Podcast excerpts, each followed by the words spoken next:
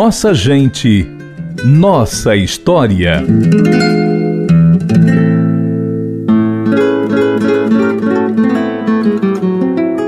Sacerdote, jornalista e revolucionário.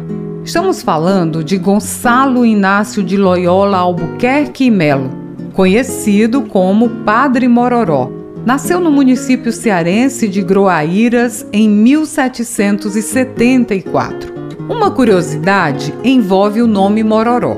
A palavra tem origem indígena e significa uma árvore com valor medicinal. Já o sobrenome surgiu por um nacionalismo típico daquela época, assim como de muitos revolucionários nordestinos que adotaram nomes que lembrassem alguma coisa do país ou de uma região que buscava independência. Mororó iniciou seus estudos no interior do Ceará. Aos 22 anos, foi para Pernambuco, onde fez o curso de teologia e, em 1802, ordenou-se sacerdote, no seminário de Olinda. Lá ele teve contato com ideias anti-absolutistas que questionavam o regime imperial. Após ser ordenado, Padre Mororó exerceu atividade religiosa em várias cidades do interior cearense. Aos poucos, ele começou a ter contato também com ideias liberais, graças à leitura do jornal Correio Brasiliense. Quando soube da notícia do fechamento da Constituinte de 1823, sabe o que o padre Mororó fez?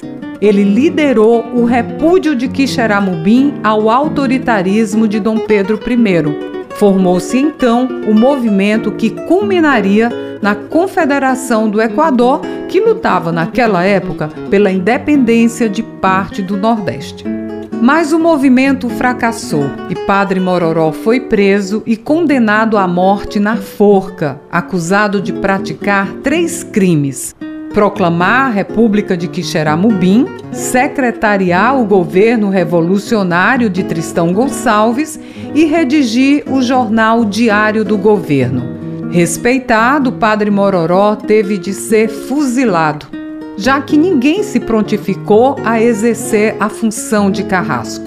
Assim, o revolucionário cearense foi executado no antigo Campo da Pólvora, atual Praça do Passeio Público, no centro de Fortaleza. Ele tinha 51 anos de idade, isso em 1825. Em 1879, o local passou a ser reconhecido oficialmente como Praça dos Mártires, uma homenagem ao padre Mororó e seus amigos que morreram em prol da liberdade. Padre Mororó é nossa gente, é nossa história. A série Nossa Gente, Nossa História resgata a trajetória de cearenses célebres. A pesquisa e narração é de Ian Gomes. Edição de texto de Rafael Luiz Azevedo. E edição de áudio e sonoplastia de Alex Oliveira e Ronaldo César. Compartilhar iniciativas. Esta é a meta da Assembleia Legislativa do Estado do Ceará.